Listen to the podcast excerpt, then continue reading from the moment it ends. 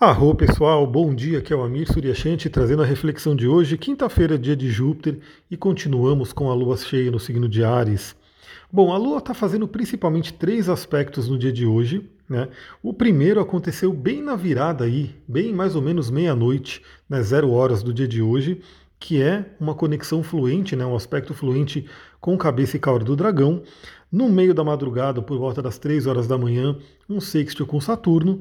E agora pela manhã, por volta das 7 horas da manhã, conjunção com Quiron.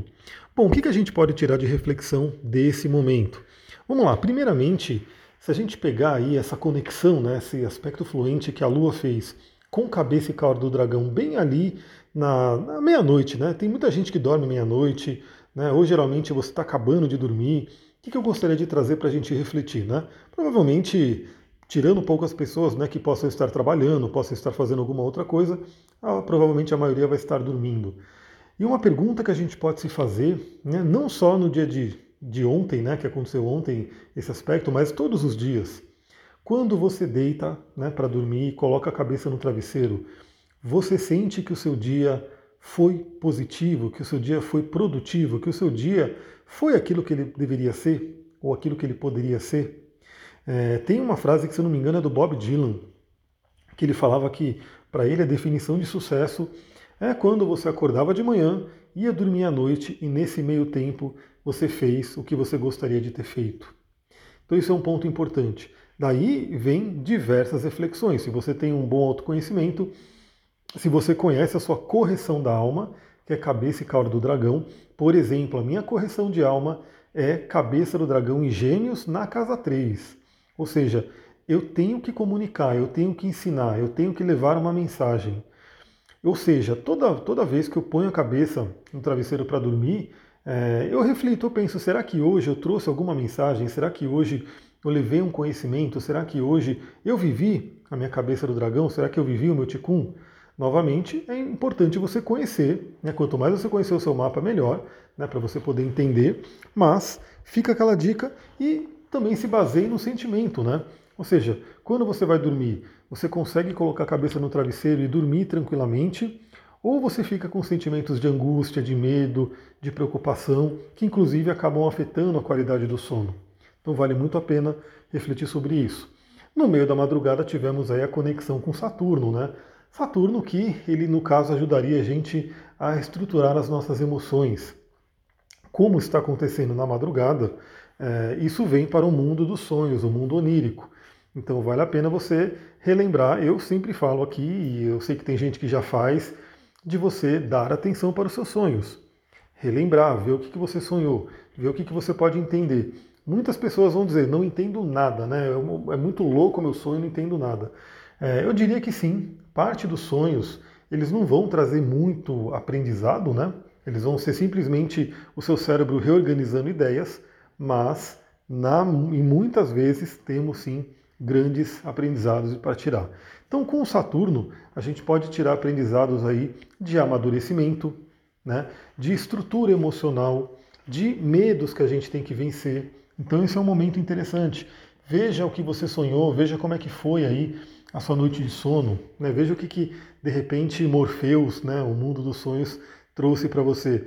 Está muito louco aqui porque agora já escureceu e a gente está meio que sem luz. Né? Então a luz está piscando, eu estou aqui no escuro, né? bem aqui no meio do mato, no escuro, é isso aí. E estou gravando aqui para vocês só com a luz do celular. Vamos embora. É assim que funciona. Hoje foi um dia bem chuvoso, bem frio, bem né, atípico aqui, né? E o outro aspecto que acontece agora de manhã, né, 7 horas, a conjunção com Quiron, é aquela possibilidade de cura. Então, olha que sequência interessante, né? No início da madrugada, quando a gente está começando o nosso sono, a conexão fluente com cabeça e cauda do dragão, ou seja, será que estamos no nosso caminho? Será que estamos na nossa missão? Será que estamos em direção à nossa correção de alma? Em seguida, no meio da madrugada, conexão com Saturno, o que, que a gente pode aprender né, com relação ao passado? Como que a gente pode estruturar nossas emoções? Como que podemos vencer nossos medos? Né? Isso vem aí. Como que a gente pode amadurecer com os acontecimentos? E em seguida, logo pela manhã, conjunção com Kiron, que feridas precisamos curar? Que feridas precisamos, de repente, dar uma atenção? Lembrando que, né, vamos fazer um paralelo aí com o nosso mundo real, né? A gente pode de repente ter uma ferida e essa ferida, ferida física, né? Você se cortou, você, enfim, teve alguma coisa que aconteceu. É, muitas vezes você tem que dar uma intervenção ali para ajudar o seu corpo. Né? O seu corpo naturalmente ele tende, né, a homeostase, ele tende a se curar. Mas se é uma ferida muito profunda, muitas vezes você tem que ir lá e colocar um remédio, né, colocar um óleo essencial, remédio não, um óleo essencial, né, que é natural, que vem da natureza e que traz muita cura. Você tem que colocar um óleozinho cicatrizante ali, né, limpar a ferida. E isso acontece também com nossas feridas emocionais. Só que o que acontece, né, no caso da ferida emocional, muitas vezes ela acontece no passado, a gente não consegue dar uma atenção para ela, até porque muitas vezes somos crianças, né, então não conseguimos né, dar uma atenção para aquilo. Muitas vezes pai e mãe né, não, não tiveram também essa atenção e aquela ferida ela fica meio que ali dolorida, né, ela fica ali meio que doendo, né, ela meio que cicatrizou, só que não. Né, ela meio que foi criada uma casca, né, que é a famosa couraça, foi criada uma casca de proteção mas a dor continua ali. Então sempre é tempo, né? Por exemplo, no dia de hoje, na Lua em conjunção com Quiron, sempre é tempo da gente olhar para essa ferida e ver se de repente tem uma casca dura ali que de repente está escondendo alguma dor, mas que essa dor ela ainda não foi trabalhada. E claro, a gente sempre pode olhar para essa ferida e cuidar dela com amor, com carinho, né, com conhecimento, porque é assim, né? A gente está aqui para aprender nesse planeta então, a gente vai ter sempre coisas para estar tá olhando, para estar tá melhorando, para estar tá, né, seguindo o nosso caminho evolutivo. Bom, esses são os principais aspectos da Lua, mas hoje temos um, um tema interessante também, porque o regente né, de Ares, que é onde a Lua está, que é Marte, está mudando de signo. Marte vai entrar em Virgem. Claro que a gente vai fazer um áudio separado só para Marte em Virgem. Né? Fizemos para Mercúrio em Leão, vamos fazer isso para Marte em Virgem também. Mas antes de Marte entrar no signo de Virgem, ele está ali no conflito, ele está ali né, no conflito com Júpiter. Né? Então temos aí um, um, tema, aí, uma temática de ter um cuidado aí com exagero na raiva, né, exagero em atitudes, em, atitudes impulsivas, né, tudo isso a gente tem que realmente ficar de olho no dia de hoje. Lembrando que essas feridas que a gente tem podem ter, estar relacionadas Há questões de violência, né, envolvendo a Ares, Marte, e também né, envolvendo questões que deixaram crenças que se instalaram na gente, que aí envolve o Júpiter. Então, de repente, algum ato, por exemplo, vou dar um exemplo básico, né? É, imagina que uma criança fez alguma coisa, se expressou né, de alguma forma, aí a gente está falando de uma energia de leão, né, onde Mercúrio está, onde o Sol está, e de repente um adulto, né, por exemplo, pai ou mãe, teve um, uma atitude violenta para a criança, botou ela de castigo, bateu. Né? Antigamente era muito comum, né? Os pais que surravam crianças, enfim, uma coisa de violência, né? que deixou profundas marcas. E aquela, de repente aquela marca está aí até hoje, gerando uma determinada crença.